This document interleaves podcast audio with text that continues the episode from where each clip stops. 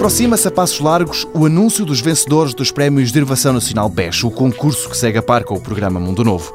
O júri, que este ano teve a responsabilidade de escolher os projetos ganhadores, já reuniu e decidiu.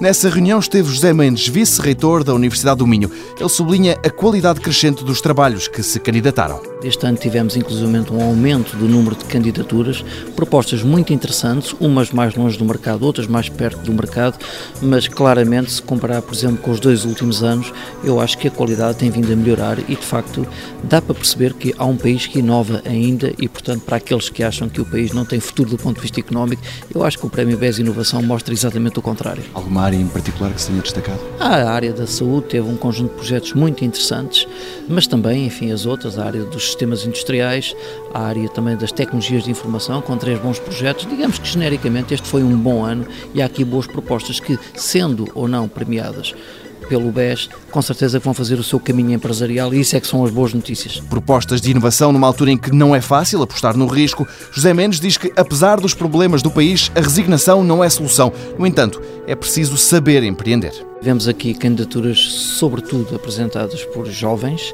e portanto vemos que há aqui ainda uma classe de pessoas ou um conjunto de pessoas que uh, está bastante motivada, quer fazer coisas novas e mais do que isso, este é o tipo de empreendedorismo que nós pretendemos, empreendedorismo com inovação, baseado no conhecimento e não como algumas vezes se tenta vender aos mais jovens que basta ser empreendedor de qualquer coisa e todos vamos ser empreendedores, porque isso não corresponde à realidade. Mas aqui temos propostas de valor acrescentado e seguramente até no contexto atual da tal crise, não é? São boas notícias. Empreender, criar emprego e gerar riqueza, é isto que, no fundo, pretendem os projetos candidatos aos Prémios Inovação Nacional BES. Os vencedores vão ser anunciados esta sexta-feira.